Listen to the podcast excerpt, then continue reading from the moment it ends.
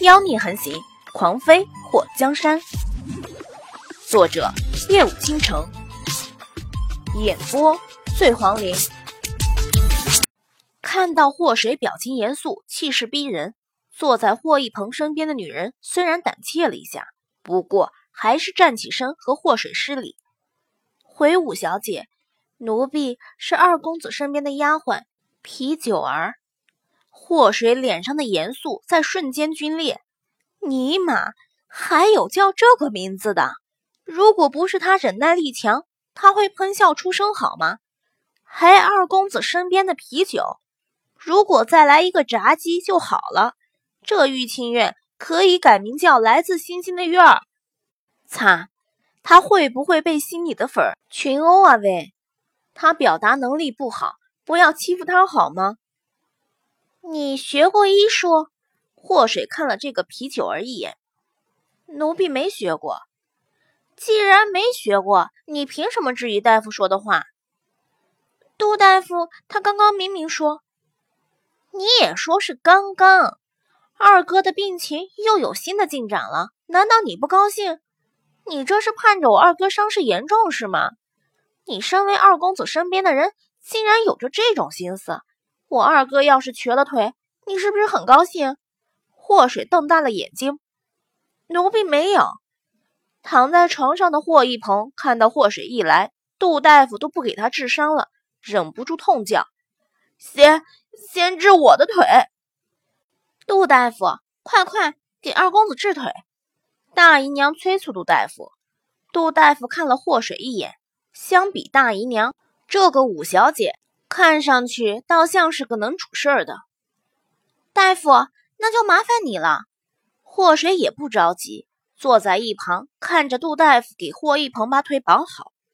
杜大夫开了方子后，拿着药箱告辞离去。虽然他不知道为何这个五小姐暗示他说丞相府二公子的伤势不重，不过大宅院里的事情他管不了那么多。他被请来的时候，这个大姨娘就威胁他。让他务必把二公子的腿治好，如果治不好，就砸他医馆。他觉得救霍一鹏的伤势，他根本没把握治的和没伤之前一样。这腿不养个一年，根本没办法下地。如果养好了，走路应该是可以的，就怕养不好，到时候残废了。杜大夫本来说的比较严重，就想吓吓大姨娘，让她消停点儿。既然祸水让他往轻了说，那他就往轻了说。反正最后养不好瘸了，他直接说是修养不好造成的，和他无关。大夫走了以后，大姨娘看了一眼坐在一旁的祸水，吴小姐，你看到了，二公子被你院子里那个野丫头给打成了这样。大夫都说要好好休养。大姨娘，二哥好歹还能躺着。我院子里那两个人只能俯卧着，二哥好歹还有知觉。我院子里那两个人如今还昏迷不醒。要说伤重的话，不知道谁更重一些。五小姐，你院子里的奴婢怎么能和二公子相提并论？如果让老夫人知道你拿二公子和两个奴婢相比，肯定饶不了你。大姨娘气得直瞪祸水。祸水懒得和他讲什么平等不平等的，别说在古代，就算在他的年代，也不见得人人都平等。大姨娘，我来这里是有话要和二哥说，其中涉及到了二哥的人品问题。你和这位炸鸡先出去一下。祸水说完后，发现站在一边的那个女人看他，他伸出手拍了一下脑袋。香烟？啊，不对，你叫什么来的？奴婢啤酒儿，哦，啤酒就对了。大姨娘和啤酒是出去呢，还是让我当着你们的面问？祸水这是给霍一鹏留颜面。霍一鹏脸色苍白的躺在床上。姨娘，九儿，你们先出去。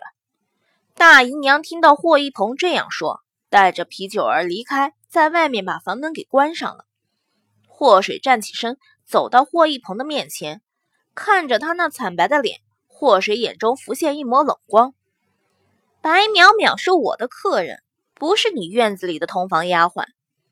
雾妹妹，我也不知道那个丫头是你院子里的人。如今她打伤了我之后跑掉了，五妹妹要找的应该是她，而不是我。是你调戏白淼淼在先。祸水一想到如果有人敢来调戏他的话，他肯定不止打断他一条腿那么简单。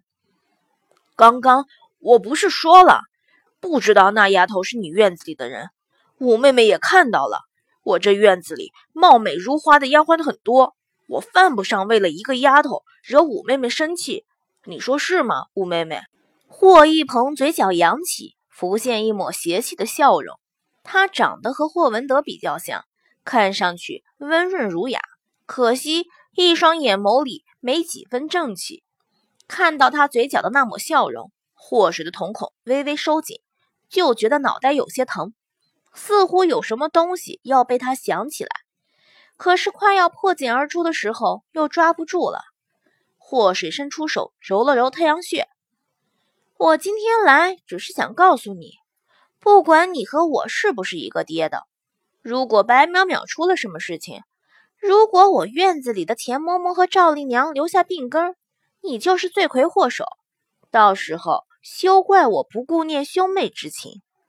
哦，对，我们两个之间好像也没有什么兄妹之情，我就更不用顾忌了。五妹妹，我也伤得不轻，别和我说你的腿伤了，不作不死。你不去招惹白淼淼，也就不会惹出这么多的事情。